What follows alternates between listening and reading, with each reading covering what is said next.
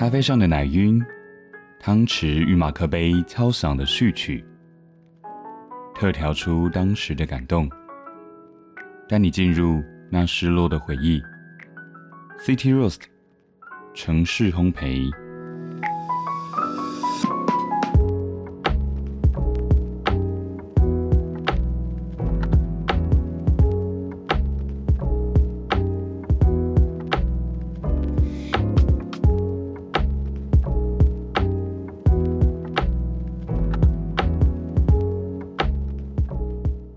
欢迎收听城市烘焙，我是 Olay。城市烘焙呢是一个希望透过故事来疗愈人心的节目。那我们每一周都会把一段人生的经历，用情境故事的形式来呈现给大家啊，希望大家会喜欢。那今天节目呢也正式要迈入第十集了，也表示呢，哦，Olay 真的做节目超过三个月了。三个月来的感想就是，嗯，其实周更这个频率。有一点频繁，那需要花的时间也真的比想象中的要来的久，所以也真的非常佩服那些可以做斜杠的 podcaster 大大们。如果说之后要持续做周更，往这个目标迈进的话，也是真的非常需要仰赖各位听众们的投稿。所以说，真的不要害羞啦！真的，如果有一些故事想要传达给大家的话，不妨就把你的故事寄到呃整双烘焙的 IG 来，我们可以聊。聊聊看之后再决定说，哎，你要不要把故事呈现在大家面前这样子？所以说呢，也希望大家多多支持我啦。那其实陈松培除了真人真事之外，接下来也会希望加入一些可能原创故事的部分，因为毕竟，嗯，可遇不可求嘛，不是每一周都会有一些故事进来，所以说其实加入一些原创故事也在我原本的考虑之中。我只是说初期的时候写。脚本毕竟是不太容易的事情，嗯，这人生经历其实毕竟可能只有几十年，那没有到很丰富的时候，其实要写作出非常精湛、呃精彩的故事、精湛的文章，这个难度还是有一点的。哦，那这一次呢，因为呃我们这些 podcaster 有一个 line 的群组，那刚好在群组里面认识了有时候小酒馆的比尔熊大大。那他可能听到我的节目，他觉得说，哦，这个节目的呈现方式，哦，好像也是他想要尝试的方向。他他就写了一个脚本，然后想说可以跟我聊聊，要怎么进行说故事这方面的节目企划。结果因为我一收到他的投稿的时候，哇，建立欣喜，我还以为说，哇，终于要就是有人要来投稿了，我就很开心的说，哇，你是要来投稿吗？就他不是说，他不是，他说，哦，他想想要来跟我讨论一下这个内容。呃，就是有没有什么可以调整的地方啊？也请我给他一些建议，两个人讨论一下这样子。后来呢，误打误撞就变成说，那我们两个不然各做一集好了。那我就拿他的脚本，可能再重新调整成我习惯的形式，然后我们各自找演员，各做了一集。对，所以呃，有兴趣听比尔熊大大的那一集的话，也可以去听。有时候小酒馆他们应该最新会上线的一集。总之，呃，有时候小酒馆他们最近有更新的话，也希望大家可以过去捧场一下。那么，那今天就是一个比较特别的呈现方式，一个特辑。接下来，我们就来听今天的故事《雪碧的滋味》。周五晚上，凯西终于赶在六点半前下班。他只想早点回家，融入那张卡其色的猫抓布沙发，继续追他周末还没有看完的《怪奇物语》。但回家的路上发现，这条路好像跟平时有什么不同。咦，是新开的哦，小油馆，这名字取得还不错哎。有时是二十四小时制的五点到七点，啊，不就刚好是现在。而且有这个字也有缩小的意思，所以这间也可以叫做小小馆喽。呃，这是凯西的老毛病。中文系毕业的他，在出版社当编辑，对文字的敏锐度就像是把双面刃。不认识的人会觉得他文青女神，气质爆表。熟一点的朋友才会知道，他有点怪怪的。嗯，谁在讲坏话？进去喝一杯，顺便吃点东西啊。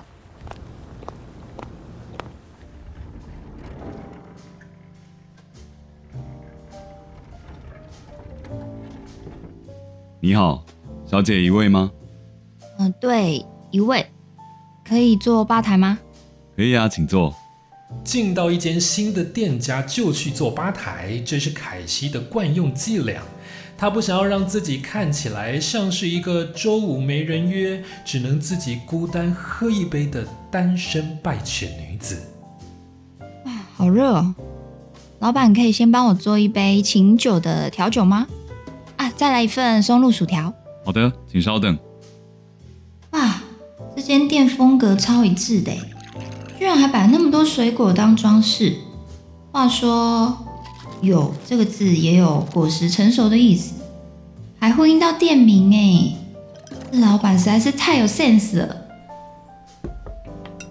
来，这是 Gin Fizz，主要基底是琴酒，那跟一般常见的 Gin Tonic 不同，加了雪碧跟柠檬汁，那口感会比较平易近人，气泡感会比较充足，再加上这一瓶花香丰富的 Emma 总琴酒，跟小姐今天的雪纺纱裙气质很搭哦。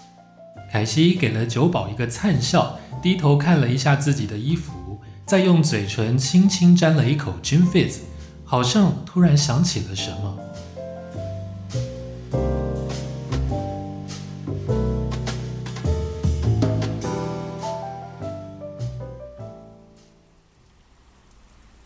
二零一二年的冬季，那一年的寒流不多，下雨的天数倒是破了十年来的记录。跟当年的笼罩全球世界末日氛围很搭。作为一个职场菜鸟，凯西在办公室待到八点才走，其实也没什么要忙的。但那时候的他总觉得要等主管走了，自己才能下班。也就因为这样，才有机会遇到他。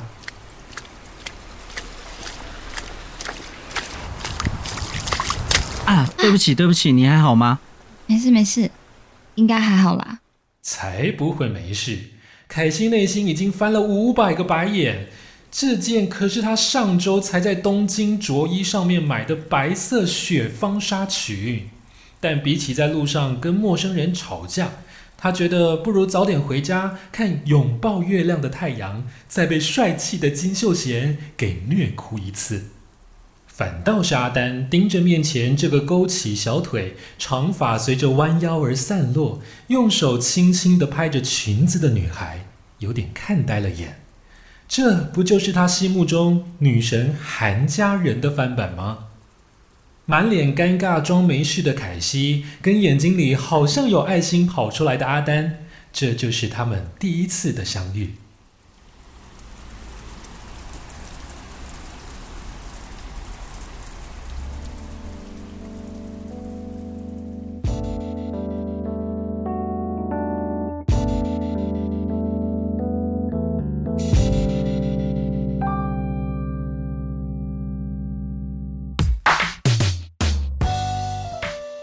天之后，这两位在台北市南京东路上工作的都会男女，就时常会在下班时段的公车站相遇。不管是挤着排队的人潮，或是只有他们两个，视线总是会莫名其妙对在一起。不过，他们一人住在北投，一个住在文山，两路不交叠的公车，让他们的缘分注定只有每天一起等车的短短十分钟。直到那一天。阿丹先开了口：“哎哎，嗨，你好，我叫阿丹。那天的事情真的很抱歉。呃，那那件裙子该不会不能穿了吧？没有啦，只是天气变冷了，就比较少穿那一件。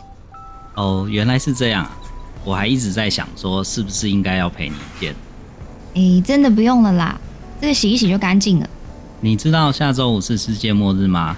那能不能让我在那之前用一顿晚餐表示我的歉意？你也太迷信了吧！嗯，不过我最近要忙个提案，可能不太方便诶。哦，是哦。好啦，那没有关系。那加个赖聊聊天可以吗？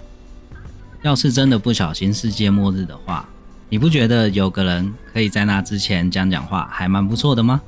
嗯，加个赖的话是还好啦。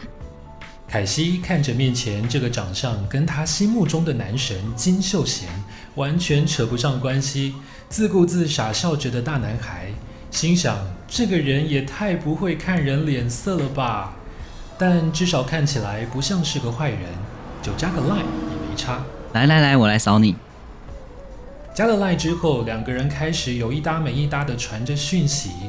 阿丹的纯真大男孩性格快速拉近了他们两个人的距离。在候车亭巧遇的时候，也从简单的点点头到天南地北的聊了起来。呃，今天上班还好吗？怎么脸看起来臭臭的？哦，没事啊。哎，不要这样嘛，干嘛这样？讲一下嘛。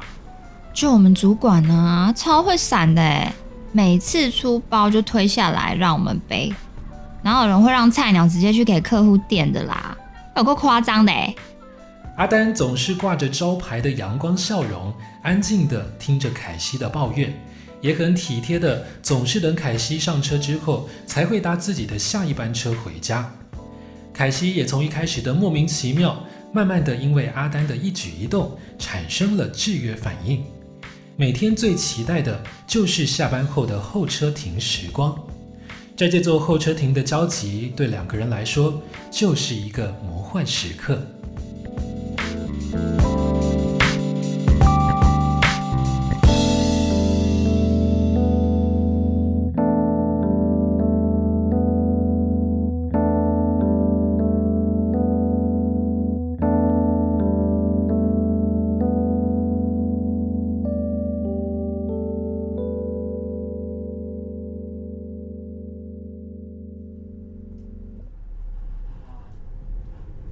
二零一二年十二月二十一号，被玛雅预言称作是世界末日的那一天，也是台湾传统习俗的冬至。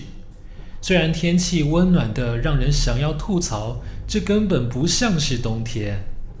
凯西穿上了跟阿丹相遇那天穿的雪纺纱裙，心里想着：还好那 G Y 的客户把简报会议提早到昨天了。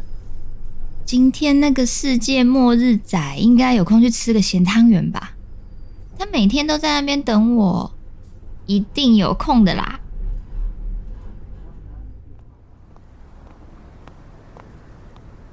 下班时间，期待的凯西还特地提早了十分钟到候车亭，却没有看到阿丹。咦，是我太早到了吗？嗯，再等等好了。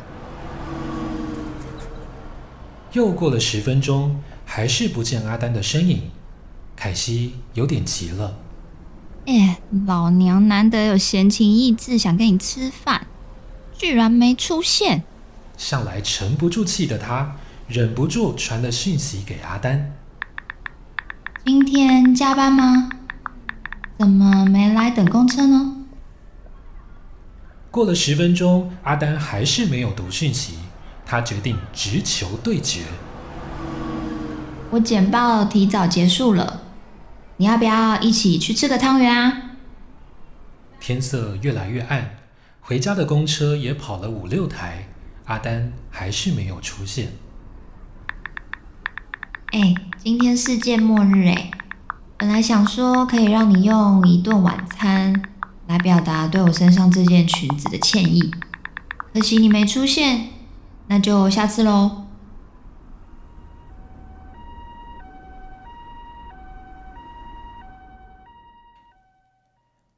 从那天起，凯西就没有在候车亭遇见过阿丹了。手机里的 LINE 讯息也始终等不到“已读”那两个字的出现。日子一天天过去，阿丹再也没出现，凯西也开始重新习惯一个人等车的日子。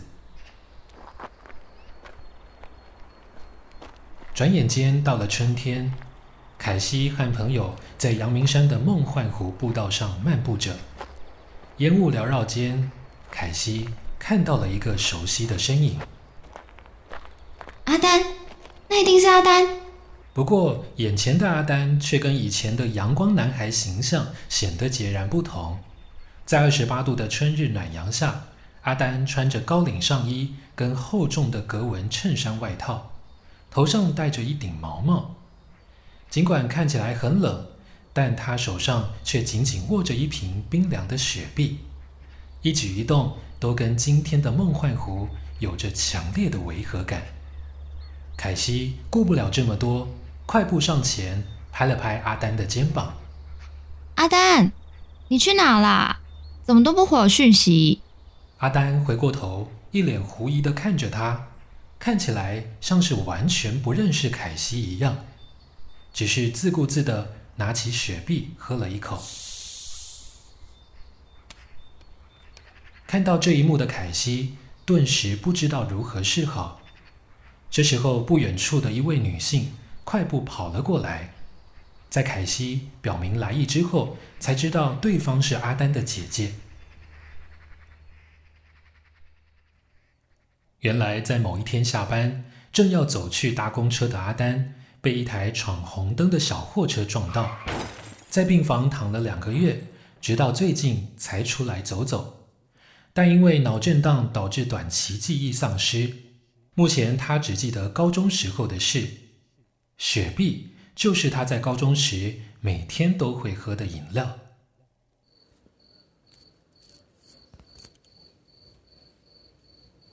虽然不到世界崩坏，但从阳明山回来之后，凯西总觉得好像有什么重要的部分被抽离了。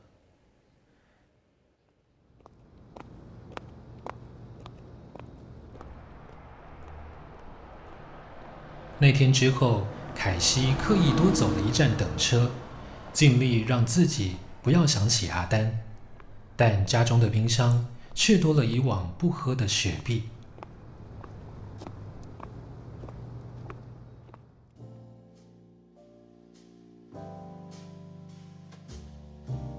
嗯，那现在你还喝雪碧吗？很久没喝了，直到刚刚的这杯 Gin Fizz。那天晚上，凯西把小酒馆菜单上有雪碧的调酒都点了一遍。离开时，酒保陪着微醺的他走出店门，他还不忘跟酒保嚷嚷着：“老板，你们的店名取得超好的哎，小油管，我下礼拜再来哦。”酒保看着摇摇晃晃的凯西慢慢走远，再抬头看了看招牌，嗯，招牌上三点水的灯泡又坏了。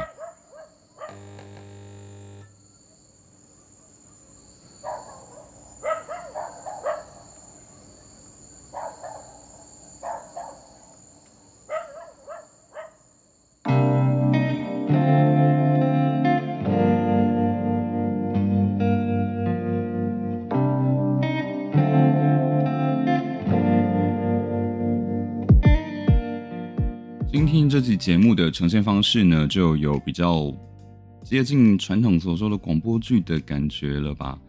那这也是我当初想做这个节目最初想要的样子。但是可能因为疫情啊，加上呃声优其实也是非常难找的，要找到呃好配合的演员，跟嗯我可能要喜欢的声音跟适合角色的声音，这件事也不是那么容易的。那包括在写稿的时候，我就必须要把。想要找来录的声优，他的人设先考虑进去，在设计角色的时候，跟写这些角色的一些行为的时候，我可能就会参考我对这个人的了解，然后把他的行为模式给写进去。那到时候等到他录的时候，他也会觉得哦，这个角色，哎，真的是我，哎，他是为我量身打造的。目前是用这样的感觉在进行。那另外呢，呃，录音的时候。也会希望可以尽量达到一个非常真实的效果，所以说可以的话，我就会尽量自己去录一些环境音啊，或者请朋友帮忙，比如说呃下雨的声音，再就是说，哎，像之前在 EP 九的黄色行李箱的时候，有请日本的朋友，待在日本的朋友，他去录电车的声音，呃，这些环境音都会让我觉得它是更能够真实的呈现啊，我想要表达出来的那个情境，也让大家的想象空间能够。更无缘福界这样子，那另外就是要找各种营销，所以说其实我剪一集呢都要花上可能呃四五六七八个小时的时间，要端看我那天的强迫症有没有发作，是不是想要把节目呃做得非常斤斤计较，可能只有我在计较，但是终究是会想要呈现最好的东西，起码要自己能够买单才会期待听众也能够买单嘛，所以说希望可以做到最好这样子。那喜欢我的节目的话，也欢迎大家可以追踪我的频道，然后可以的话也帮我们做一些评分。呃，如果你对节目有什么看法、有什么建议的话，都欢迎在下面评论，让我知道。好喽，那今天就这个样子喽，感谢大家的收听，Have a good day。